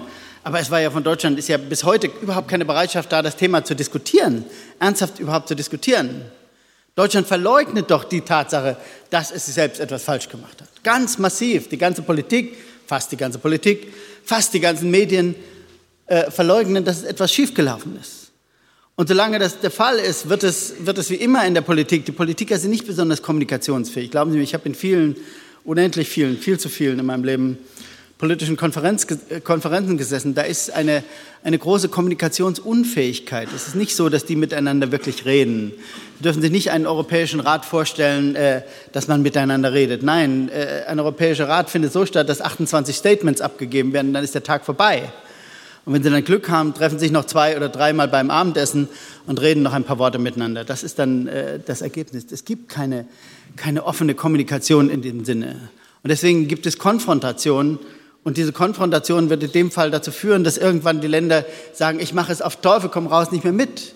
Ich wünsche mir jetzt sogar Konfrontation. Was ich mir jetzt wünsche, ist politische Konfrontation. Das einzige Weg, diese Krise zu lösen, ist, dass Südeuropa, Frankreich und Frankreich, inklusive Frankreichs, kapieren, dass sie Deutschland nicht durchgehen lassen äh, dürfen, diese Politik, die Deutschland jetzt verordnet, sondern sie müssen sich dagegen stellen. Sie müssen sich offen dagegen stellen. Sie müssen, so wie ich, argumentieren und sagen, eure Verschuldungswahn ist Wahn und wir machen keinen Wahn mit. Und, äh, und, und, nur dann gibt es vielleicht eine Lösung. Aber das ist nicht normal in der Politik. In der Politik vollzieht sich das dann so, dass eben gewählt wird und plötzlich, oh Wunder, wie bei der Europawahl, alle plötzlich sind vom, aus dem Häuschen gewesen. Frau Le Pen ist äh, Partei, Front National ist die stärkste Partei in Frankreich. Äh, und so wird es dann 2017 kommen, oh Gott, Frau Le Pen ist jetzt plötzlich Präsident, was machen wir jetzt? Und dann wird Frau Le Pen mit einigen anderen Rechtsradikalen wird äh, die EU vor die, vor die Wahl stellen, äh, sich radikal zu ändern oder nicht. Und dann wird die EU sagen Nein. Und dann muss, muss etwas passieren. Und das kann dann nur bedeuten, dass Frankreich, vielleicht nicht sofort, aber in ein paar Monaten und andere Länder wahrscheinlich mit, den Ausstieg machen. Und dann ist die Katastrophe da. Dann geht es aber über Nacht. Ich will ja eine allmähliche Anpassung. Es gibt ja eine Lösung. Man kann diese Kurven zusammenführen. Sie müssen sogar sich überschneiden am Ende, aber das geht über 20, 30 Jahre. Deswegen plädiere ich ja für eine Änderung der Lohnpolitik. Aber es hört ja nicht mehr zu, niemand zu, nicht mehr die Gewerkschaften wollen darüber reden. Um Gottes Willen nie über höhere Löhne reden. Das ist der einzige Weg, wie man das äh, auf normalem, sozusagen auf einem, einem ohne mit Katastrophen gepflasterten Weg äh, äh wieder, wieder zurechtbiegen kann, ist, Lohnerhöhung in Deutschland, nicht Lohnsenkung bei den anderen, sondern stärkere Lohnerhöhung über 10, 15 Jahre in Deutschland. Okay, das heißt temporärer Austritt, wenn es eben nicht anders geht. Ich glaube nicht, dass es dann temporär ist. Was dann passiert, ist permanent. Das ist dann mhm. für die nächsten 100 Jahre. Mit Deutschland wird niemand mehr eine Währungsunion machen in den nächsten 100 Jahren. Er müsste verrückt sein, wenn er das tun würde. Ja, bevor ich die nächste Frage stelle. Warum sind eigentlich die Brasilianer, äh, warum haben die nicht ein, einfach Negativzinsen eingeführt? Habe ich bei den Schweizern auch nicht verstanden.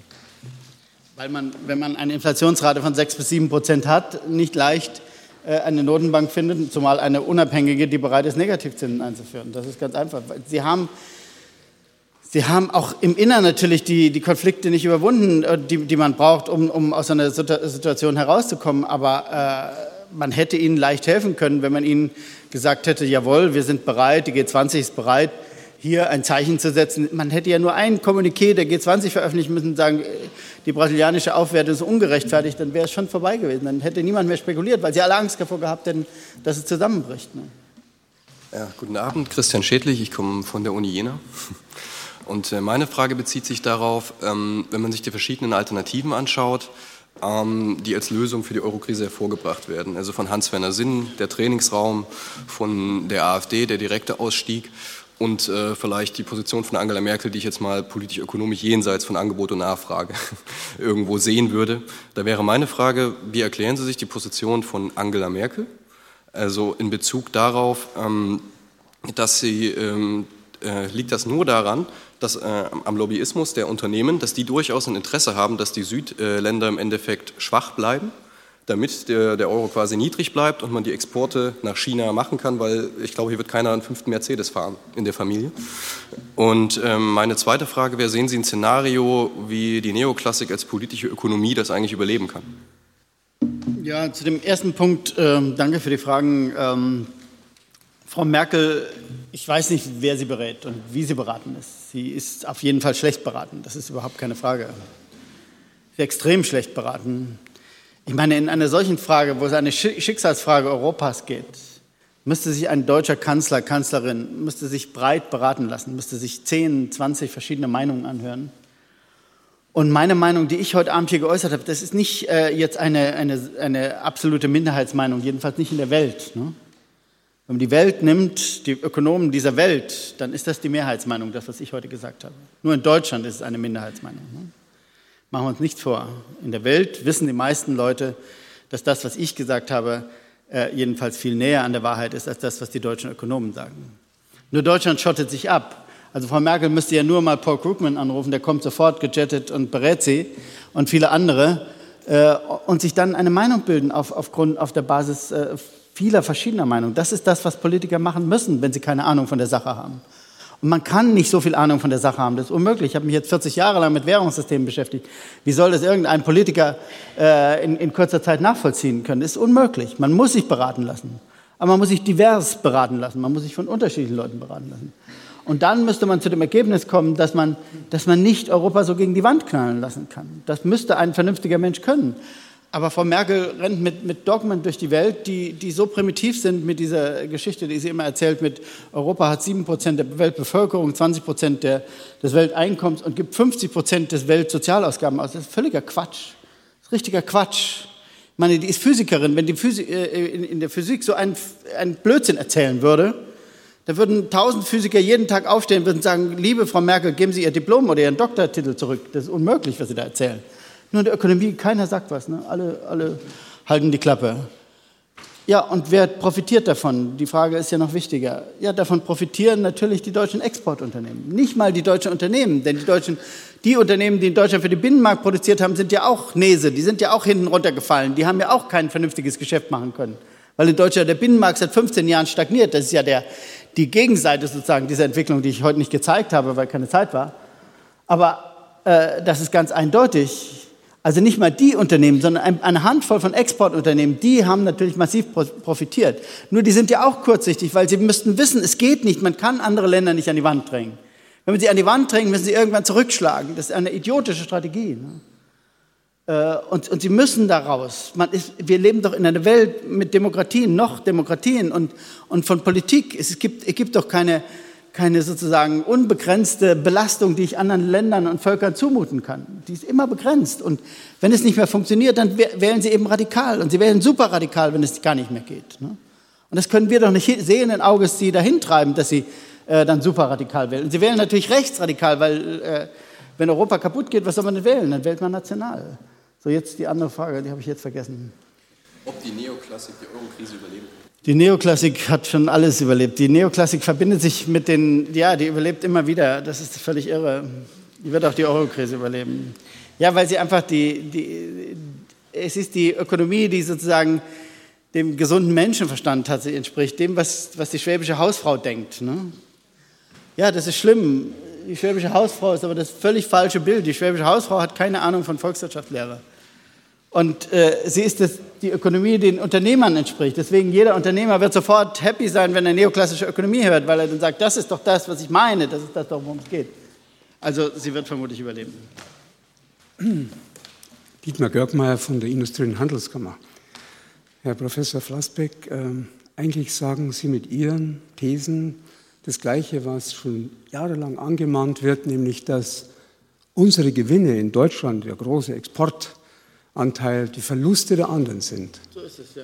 Und wäre da nicht der Vorschlag mit den Eurobonds der richtige Weg, erstmal vorübergehend das zu akklimatisieren? Und die zweite Frage, wie spielen die Vermögenssituationen hinein? Ich denke an das Buch von Piketty, 800 Seiten, das zurzeit als Geschenk äh, für Weihnachten grassiert. Äh, wie die Vermögenssituation. Also er sagt ja, die Formel R ist größer als G. Also lassen Sie mich mal zunächst mal Piketty abhandeln. Davon halte ich überhaupt nichts. Nichts. Null. Das ist Neo, pure Neoklassik und seine Formel ist ein Ergebnis eines bestimmten neoklassischen Modells, das ich für vollkommen falsch halte. Also davon halte ich überhaupt nichts. Es gibt ein Ungleichheitsproblem, es gibt ein Vermögensungleichheitsproblem, ein Einkommensungleichheitsproblem, das ist keine Frage. Aber das ist nicht Ergebnis der Faktoren, die Piketty analysiert. Er, sozusagen projiziert äh, sein Modell auf die Wirklichkeit und dann guckt er, was er mit seinem Modell daraus interpretieren kann. Und da kommt dann raus, der Kapitalismus ist eben so. Der Kapitalismus ist nicht so. Es gibt überhaupt keinen Kapitalismus als solchen. Wir, haben, wir sind jetzt durch äh, viele verschiedene Phasen des Kapitalismus gegangen.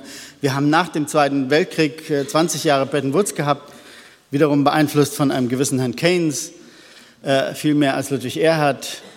Äh, und, und diese Phase, da war, gab es das alles nicht. Und wir haben trotzdem extrem gut funktionierenden Kapitalismus gehabt. Ne? Also der, diese, diese, dieses Bild von Kapitalismus teile ich überhaupt nicht. Ihre erste Frage war nochmal Stichwort. Ne? Die Eurobonds, ja, Sie haben vollkommen recht. Nein, das stimmt. Man, man kann es überbrücken, aber meine, das, was jetzt Herr Draghi tut, ist ja nichts anderes. Ne? Es ist wieder deutsche Illusion. Jetzt haben wir die Eurobonds abgewehrt, das Schlimme auf der Welt.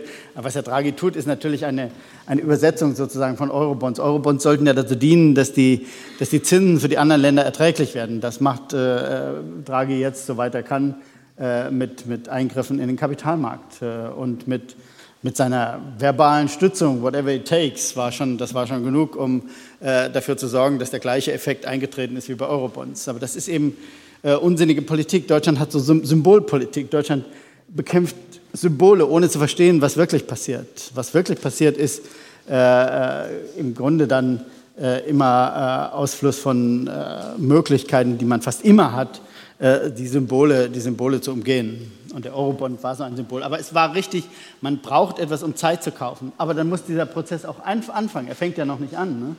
Der Anpassungsprozess muss anfangen. Der dauert ja 10, 20 Jahre, wenn man ihn vernünftig macht. Er hat aber noch nicht begonnen. Schönen guten Abend, ich bin Christian Ranft, seit neun Jahren selbstständiger Unternehmer hier in Erfurt und ich habe zwei Fragen an Sie, Herr Professor. Das eine ist, was halten Sie vom bedingungslosen Grundeinkommen als Konzept einer allgemeinen Grundsicherung für die Stärkung der Binnennachfrage und letztlich auch zur Freisetzung von Kreativität in Größenordnung?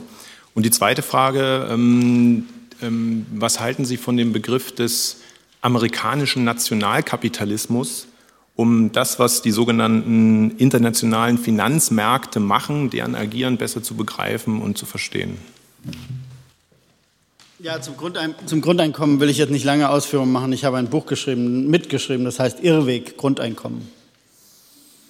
Das äh, gibt meine Position ziemlich klar, ziemlich klar wieder. Ja, da können Sie das alles nachlesen. Deswegen will ich jetzt nicht im Einzelnen darauf eingehen. Das ist ein Thema für sich, was man auch behandeln könnte was auch interessant ist, aber ich halte es nicht für einen geeigneten Weg. Wir müssen, wir müssen die Primärverteilung wieder ändern. Die Primärverteilung heißt Löhne und Gewinne. Da müssen wir ansetzen, nicht an der Sekundärverteilung. Das ist äh, sekundär wirklich im wahrsten Sinne des Wortes. Wir müssen die Primärverteilung wieder ändern und, und da geht überhaupt kein Weg dran vorbei aus all diesen Gründen. Daran ändert das Grundeinkommen nichts. Übrigens auch der Mindestlohn ändert daran nicht viel, ein klein bisschen, aber ganz wenig. Wir sehen jetzt schon die Umgehungsstrategien, die allenthalben äh, versucht werden. Äh, nein, der Staat muss sich engagieren in dieser Sache. Der Staat muss den Unternehmern sagen, es geht so nicht.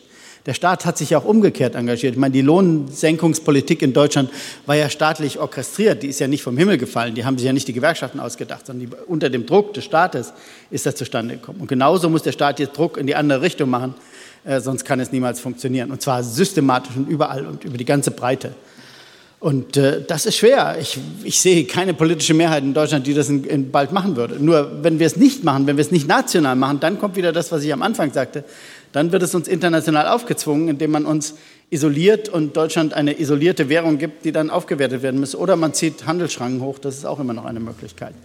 Der amerikanische Kapitalismus ist, äh, Sie haben gesagt, Nationalkapitalismus ja, ich weiß nicht, ob es der richtige Ausdruck ist, aber der Ausdruck ist nicht wichtig. Aber es ist schon sehr wichtig, was dahinter steht, was Sie, glaube ich, meinen, äh, ist, dass wir, dass wir über Wall Street, aber in England haben Sie es genauso über die Londoner City, haben wir einen unglaublichen Einfluss auf, auf die Politik. Ne?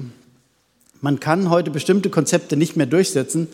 Und der brasilianische Versuch, äh, über ihre Währungsprobleme zu reden, ist genau daran gescheitert, weil, weil Wall Street so etwas konsequent strikt ablehnt, weil sie ja da Geld verdienen. Ne? Und die amerikanische Regierung ist nicht bereit, sich dagegen zu stellen. Das ist ganz einfach. Mein Freund Joe Stiglitz sagt, äh, wenn du, wenn du die, den IWF verstehen willst, musst du auf die amerikanische Treasury schauen, weil die amerikanische Treasury den IWF äh, dirigiert. Aber wenn du die Treasury verstehen willst, dann schau auf Wall Street, weil die Wall Street die Treasury äh, dirigiert. Und das ist der Kern, da ist ein, ein großer, ein starker Kern von Wahrheit dran. Und das ist Nationalkapitalismus vielleicht. Hallo, Philipp Schwarz, hoffentlich bald äh, VWL-Masterstudent. Herr Flassbeck, zwei Fragen. Und es war die eine äh, zum Bankenstresstest. Ähm, Jens Berger von den Nachdenkseiten hat ja auch geschrieben, äh, dass ähm, die EZB die systematischen Risiken, äh, die zusammenhängenden Risiken unterschätzt hat. Äh, ist das für Sie eine äh, Folge dessen, dass die EZB äh, vor denen kuscht, die äh, die Bankenregulierung überhaupt gar nicht äh, ausgedehnt haben wollen? Und zweitens, äh, wo sehen Sie die, äh, die Mainstream-Meinung in Deutschland begründet? Ist das irgendwie auch Herrenverhalten, Rückkopplungsverhalten, dass die sich irgendwie alle gegenseitig geil finden? Ja, der Jens Berger auf den Nachdenkseiten hat was Richtiges geschrieben. Ich habe heute auch was geschrieben, was Kürzeres auf Flassbeck Economics. Äh, ja, der Stresstest ist, äh, der Stresstest ist äh, ja, eine, eine Show, eine große Show sozusagen, die zeigen soll, wir bemühen uns, wir schauen, dass wir die Sache im Griff haben und dass wir wissen, was los ist. Und die EZB weiß ja auch intern sehr viel mehr, als sie in der Veröffentlichung da kundtut. Insofern lernt sie durch den Stresstest ja viel von den Bankbilanzen äh, kennen. Äh, man darf das Ergebnis nicht so ernst nehmen, äh, denn was heißt schon Stress? Äh, natürlich kann man bestimmte Dinge simulieren, aber man überlässt den Banken zum Beispiel die Risiken festzulegen, die sie in ihren Bilanzen haben und so. Das ist ziemlich lächerlich. Äh, aber worauf es ankommt, ist, wenn wir keine Umkehr in der wirtschaftlichen Entwicklung haben, dann wird die Banksituation immer schlechter werden. Wir haben jetzt eine Situation, wo die Banken äh, im, von, in ihrem normalen Geschäftsgebaren nicht mehr wirklich Geld verdienen können. Ne? Mit Zinsen von Null wird das immer schwieriger. Äh, früher leben die Banken, haben die Banken ja schon von ihrer Marge gelebt, die haben immer noch ein bisschen Marge, aber die, die Marge wird systematisch weniger. Und äh, dazu kommt, diese Casino-Geschäfte laufen im Moment auch nicht gut. Da engagieren sich ja immer noch sehr stark, traurigerweise muss man sagen. Aber im Moment sind die Rohstoffe gehen runter, die, äh, die Aktienkurse gehen runter, also das läuft alles nicht mehr so gut. Und deswegen, wenn wir nicht eine normale wirtschaftliche Entwicklung hinbekommen und nicht Investitionen bekommen, wir brauchen Investitionen in Sachanlagen, bei denen Banken nicht, nicht unendlich viel verdienen, aber normal verdienen können, dann wird die Situation immer prekärer. Die wird von Tag zu Tag prekärer. Und da kann man heute Stresstest machen, so viel man will. Der hat für das nächste Jahr überhaupt keine äh, Bedeutung. Und die andere Frage, warum die Ökonomen sich selbst, warum das in Deutschland nicht anders läuft, ja, da muss ich die Herrn Professores an den Universitäten fragen, aber Ihnen, er ist ja nur genau nicht der Richtige.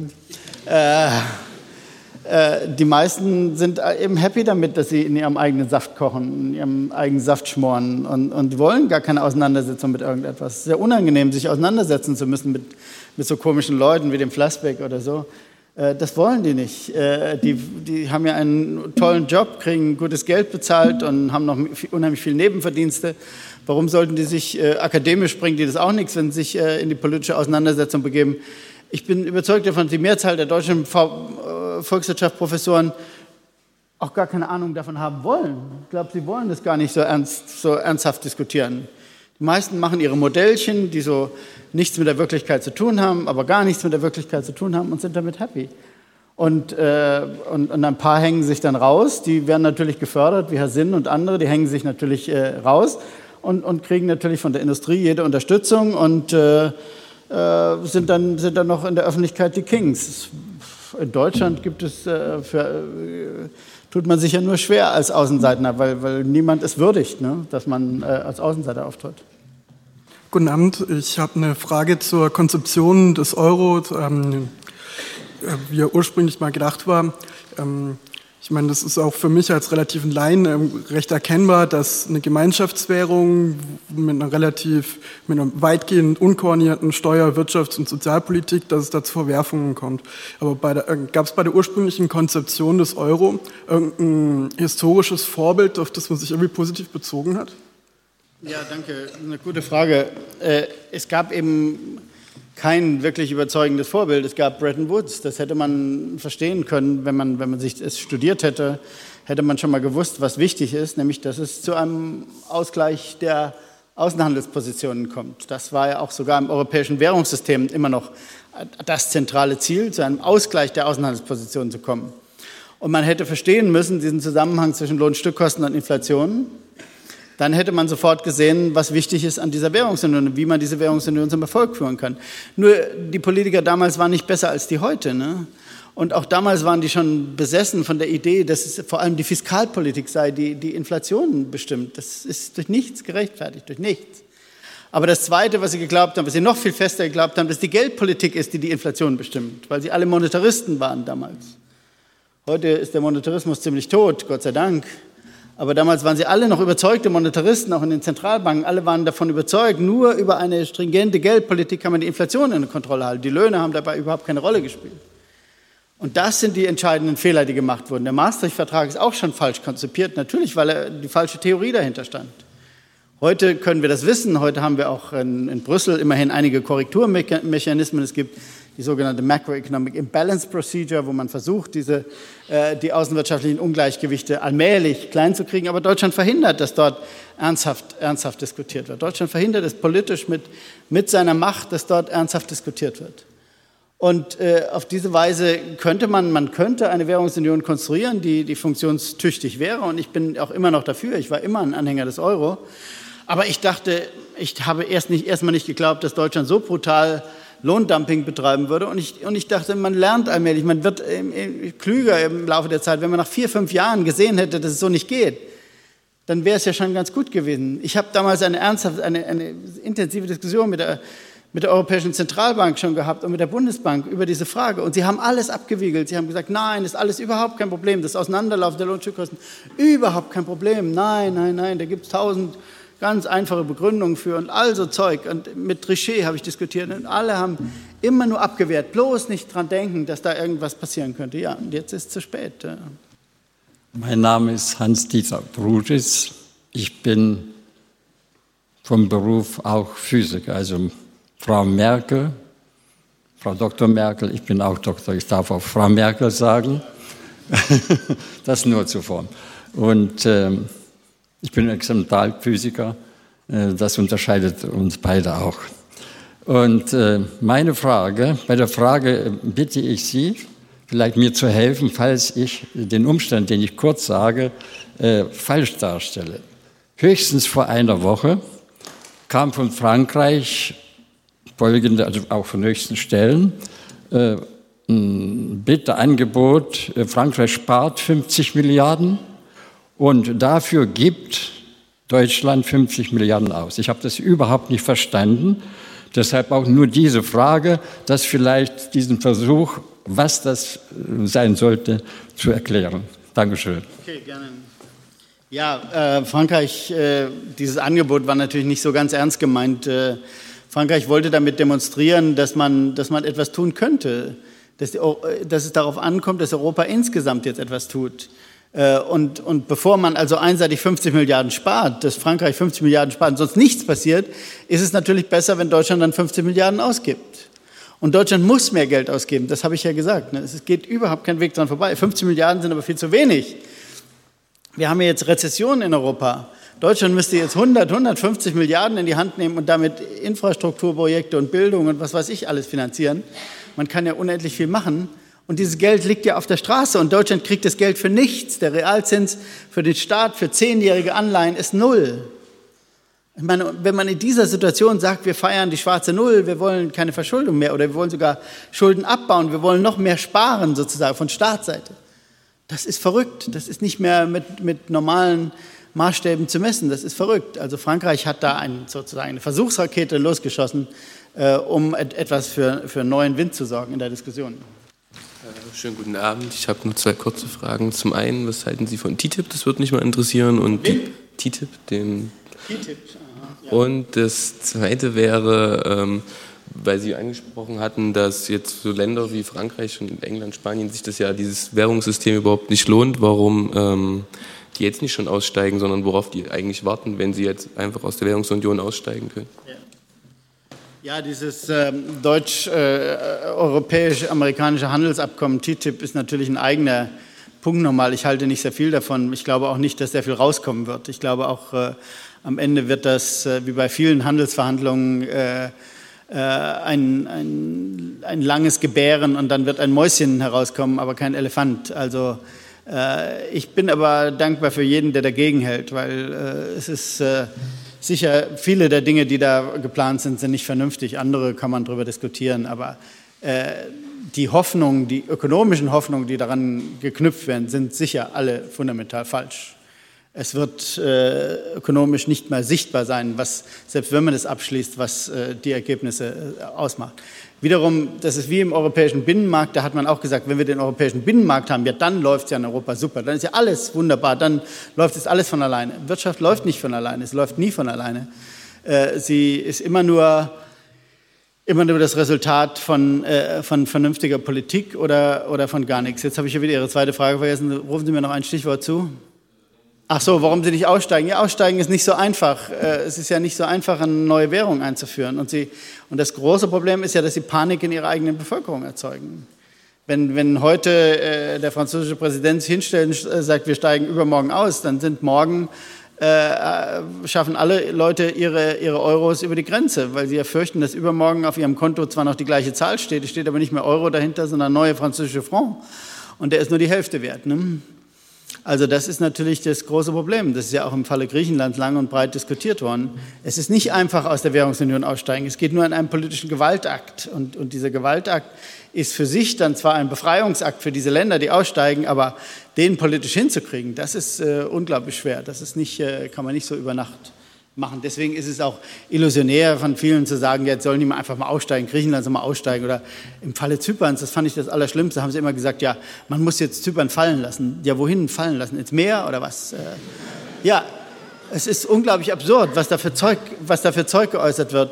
äh, man lässt mal ein Land einfach fallen. Ja, man kann nicht ein Land fallen lassen wie eine heiße Kartoffel. Äh, Länder sind auch nicht wie Unternehmen. Das ist auch eine falsche, falsche Analogie. Länder sind eigene äh, äh, Institutionen, die, die souverän sind, die man respektieren muss und die, die unendlich leben im Prinzip. Die man nicht einfach äh, sagen kann, die sollen jetzt mal insolvent gehen und dann scheiden die mal aus. Wohin scheiden die aus? Die bleiben alle noch da. Ne? Ostdeutschland hätte mir auch können sagen, die scheiden jetzt mal aus, die sind jetzt ausgestiegen aus dem Rennen.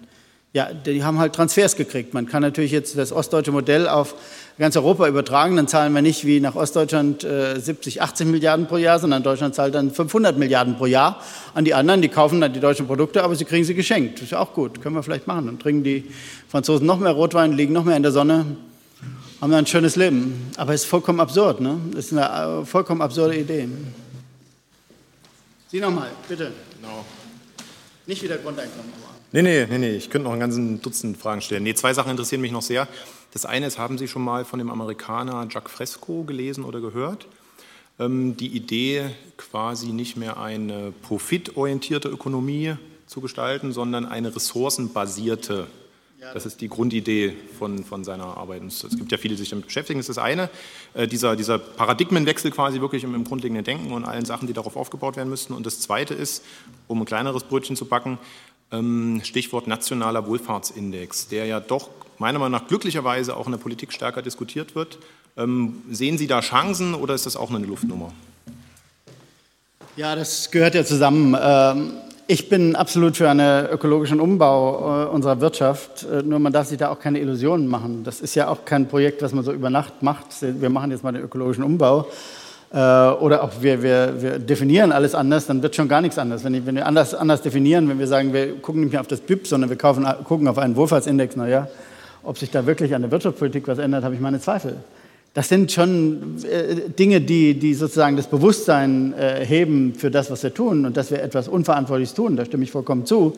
Aber wir müssen, wir müssen die Dinge trennen. Wir müssen zunächst jetzt mal die makroökonomischen Probleme lösen. Äh, und wenn wir die lösen, dann können wir auch einen strukturellen Umbau der Volkswirtschaft vornehmen, der sich dann über 50, 100 Jahre erstreckt und äh, auf diesem Wege dann äh, ökologisch verträglich vielleicht wirtschaften. Ob es uns gelingt, weiß ich nicht. Aber das sollte man auf jeden Fall versuchen. Aber das ist äh, ein anderes Problem. Ich, man darf das nicht durcheinander werfen und sagen, wenn wir jetzt einfach Schluss machen mit dem ganzen Quatsch hier, mit diesem Verschulden und so, äh, dann, dann wird es doch besser. Nee, das geht überhaupt nicht. Das Problem zum Beispiel hier, das bleibt hundertprozentig bestehen. Wir haben dann immer noch Ersparnisse, wir haben immer noch Investitionen, wir haben immer noch die Frage, wer verschuldet sich. Das bleibt alles bestehen. Also es ist nicht so, dass dann äh, die Ökonomie als solche außer Kraft gesetzt wird. Ne? Und deswegen bin ich immer ein bisschen vorsichtig, ob es ressourcenbasierte Ökonomie ist oder andere. Äh, das ist nicht so einfach, aber dazu braucht man eine neue Vorlesung im nächsten Jahr. Vielen Dank, war eine sehr schöne Diskussion und ich komme gerne mal wieder nach Erfurt. Wiedersehen.